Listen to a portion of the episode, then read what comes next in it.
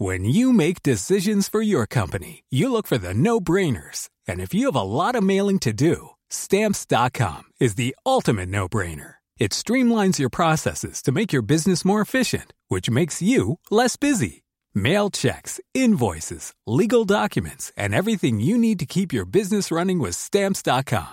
Seamlessly connect with every major marketplace and shopping cart. Schedule package pickups and see your cheapest and fastest shipping options from different carriers. With rates up to 89% off USPS and UPS rates. And with the Stamps.com mobile app, you can take care of mailing and shipping wherever you are. Make the same no-brainer decision as over 1 million other businesses with Stamps.com. Sign up with Code PROGRAM for a four-week trial, plus free postage and a free digital scale. No long-term commitments or contracts. That's Stamps.com. Code Program.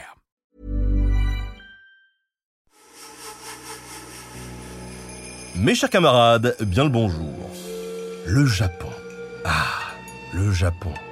La beauté de ses cerisiers, la majesté du mont Fuji, la délicatesse de sa gastronomie, les haïkus, les jardins zen et les sacrifices humains. Et oui, vous avez bien entendu, les sacrifices humains. Puisqu'aujourd'hui, on va parler d'une histoire bien glauque, celle d'une technique de sacrifice humain rituel de la religion Shinto au Japon, le Ito Bashira. Ladies and gentlemen, the story you're about to hear is true. Ito Bashira signifie littéralement pilier humain. On désigne par ce terme le fait d'emmurer ou d'enterrer une personne vivante dans les murs ou dans les fondations d'un édifice important que l'on est en train de construire. L'idée par ce sacrifice est d'apaiser les kami, c'est-à-dire les esprits et en quelque sorte les dieux de la religion shinto. Il s'agit en fait de mettre toutes les chances de son côté pour s'assurer que la construction se passe bien. Mais aussi parfois de protéger l'édifice avec sa construction en lui liant l'âme d'un défunt qui le garderait pour l'éternité. À noter que le Itobashira peut désigner également le fait de noyer quelqu'un, là encore pour s'assurer la réussite d'une construction. Voilà, emmuré vivant, enterré, noyé, des petites variations sympatoches autour du même thème.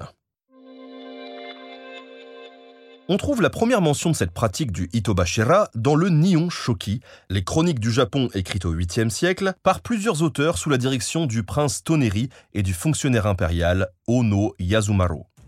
Ce livre est une ressource majeure pour connaître l'histoire ancienne du Japon, car on y retrouve une description du règne des empereurs japonais qui va du 7e siècle avant notre ère jusqu'à l'époque d'écriture de l'ouvrage au 8e siècle de notre ère. Le Nihon Shoki rapporte ainsi une anecdote qui aurait eu lieu en 323. Selon le récit, l'empereur Nintoku, qui règne à ce moment-là, souhaite construire des digues pour mettre fin aux crues dévastatrices des rivières Kitakawa et Mamuta. Seulement, les pluies diluviennes empêchent les travaux d'avancer. L'empereur voit alors en rêve la solution. Il doit sacrifier par noyade deux hommes, un pour chaque rivière. Et c'est ce qu'il fait, ou tout du moins pour l'un des deux hommes, puisque l'autre, du nom de Koromono Ko, parvient à échapper au sacrifice en trompant le kami de la rivière. Mais on y reviendra plus tard dans l'épisode. En tout cas, je ne sais pas vous, mais moi quand je rêve de tuer quelqu'un, en règle générale, quand je me réveille, après, eh bien, je ne le fais pas. Mais peut-être parce que je ne suis pas empereur du Japon. Au Japon, on ne compte plus les cas de légendes et de rumeurs sur le fait qu'un Itobashira aurait eu lieu durant la construction de tel ou tel bâtiment. Et certaines de ces légendes reposent sur des sources historiques. Ainsi, au XVe siècle, un journal intitulé Yasitomiki rapporte qu'une femme qui portait un enfant sur son dos aurait été attrapée alors qu'elle passait le long de la rivière Nagara afin d'être sacrifiée en Itobashira pour assurer la réussite de la construction d'un grand pont. Citons également le château de Matsue, construit au début du XVIIe siècle. On raconte le concernant qu'une jeune femme, qui était belle et qui aimait danser, on n'en sait pas plus à son sujet, aurait été enterrée vivante dans les fondations du château. On peut aussi parler du château de Maruoka, où selon la légende, une paysanne aveugle du nom de Oshizu se serait portée volontaire pour être emmurée vivante en 1576. En gros, il n'y a pas une région du Japon qui n'ait pas sa petite histoire qu'on raconte de génération en génération autour du Itobashira. Alors là, normalement, en vous présentant les choses comme ça, je vous ai mis un petit peu l'eau à la bouche.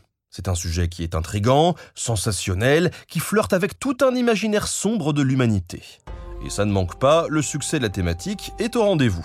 En tapant Itoba Shira dans le moteur de recherche de YouTube, par exemple, on a un grand nombre de vidéos qui traitent du sujet. Toutes racontent à peu près la même chose et concluent en général avec une même anecdote relativement récente et extrêmement sordide, celle du tunnel Jaumont. Ce tunnel, long de 507 mètres, construit entre 1912 et 1914, est dès le départ entaché par une sombre réputation. Le chantier est émaillé de nombreux incidents et des ouvriers y trouvent la mort. Durant les travaux de réparation, en 1970, les ossements d'une dizaine de personnes sont retrouvés dans les murs du tunnel. Cette histoire est donc souvent mise en avant comme une preuve irréfutable de l'existence des Itobashira jusqu'à une époque récente. Le problème de toutes ces vidéos, c'est qu'elles ne citent pas de sources pour appuyer leurs propos. Et pour cause, il n'y a que très peu de travaux universitaires sur le sujet, en tout cas en anglais et en français. Donc, à moins de lire le japonais, eh bien, c'est un peu compliqué de creuser. Et en plus, les sources que l'on peut trouver sont peu fiables.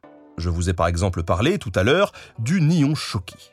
Ce texte, je le rappelle, est écrit au 8e siècle après Jésus-Christ et fait référence à un Itobashira qui aurait eu lieu 4 siècles plus tôt.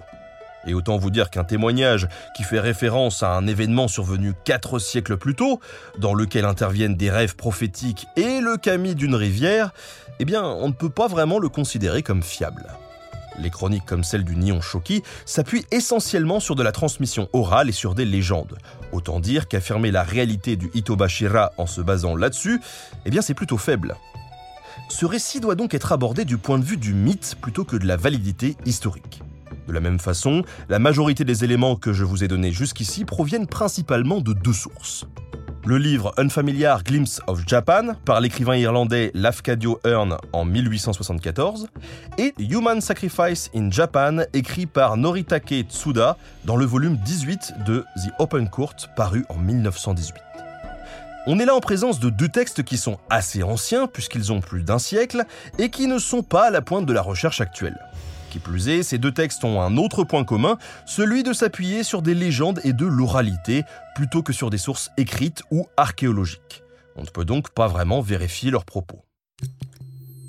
Le problème que j'ai, c'est qu'en tapant dans chacun de ces moteurs de recherche des mots-clés comme Itobashira, Human Pillar ou encore Human Sacrifice Japan, eh bien, on ne trouve quasiment rien.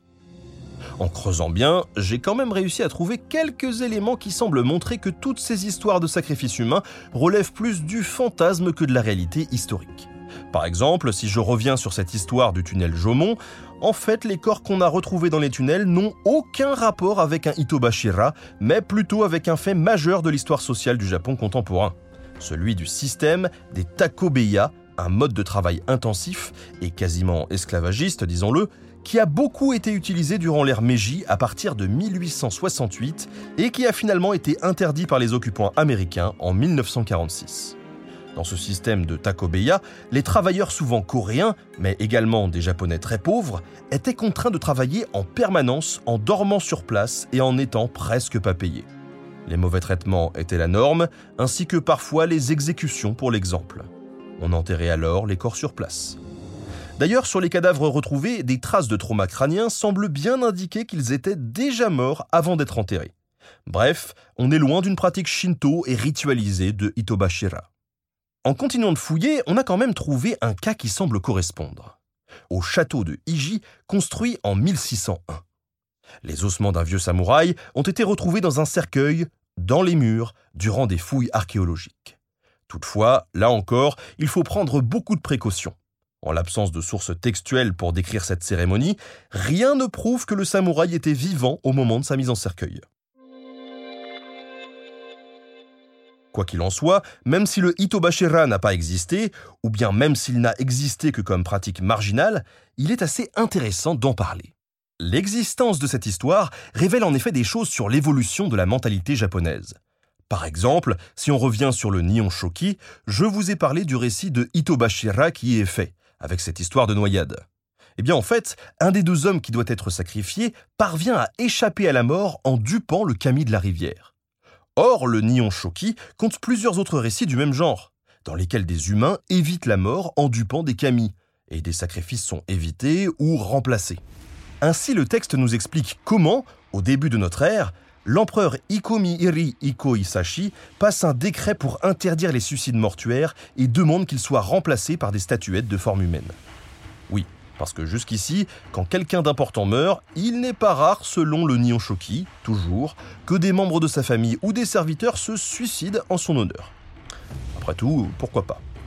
Globalement, par-delà le Nihon Shoki, un grand nombre de légendes de Itobashira racontent cet évitement du sacrifice. C'est le cas avec le château Ikon, dont le récit populaire raconte que le daimyo, c'est-à-dire le gouverneur local, aurait emmuré un cercueil vide pour sauver la fille qui devait être sacrifiée, tout en faisant croire à tout le monde qu'elle était bien dedans. On peut voir dans toutes ces histoires une forme de mythe primordial de substitution du sacrifice qu'on peut retrouver dans d'autres cultures et qui aurait une fonction civilisatrice. Un mythe pour mettre à distance le sacrifice humain et le meurtre en règle générale.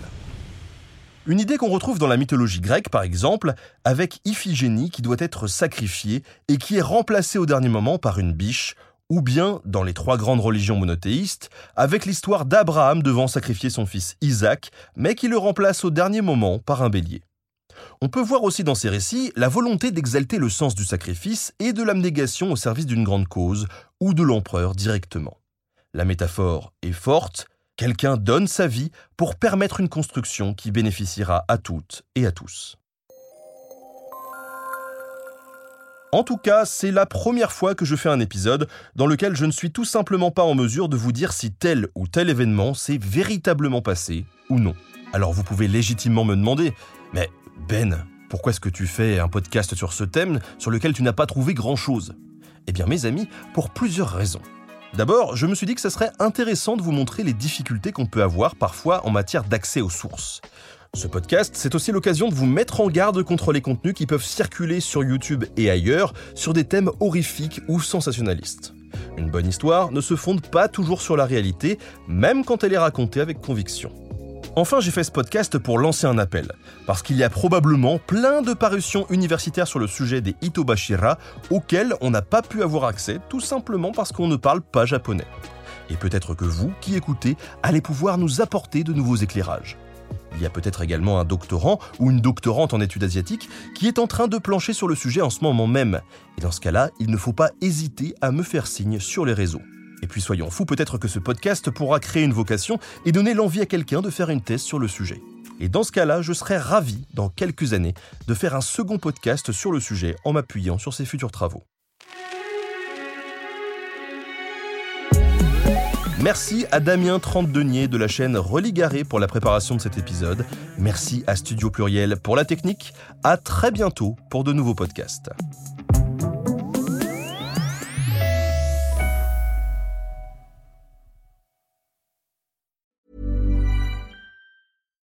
When you make decisions for your company, you look for the no-brainers. And if you have a lot of mailing to do, stamps.com is the ultimate no-brainer. It streamlines your processes to make your business more efficient, which makes you less busy.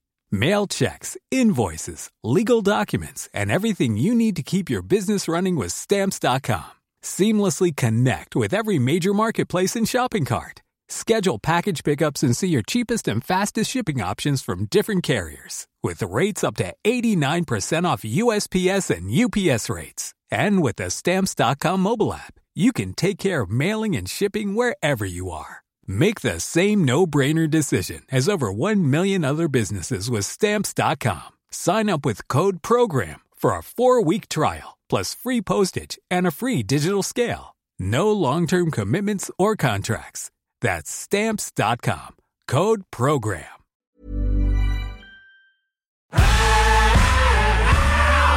Si vous avez aimé ce podcast, vous aimerez aussi mon autre podcast, Callisto, dans lequel je vous raconte des mythes et des légendes.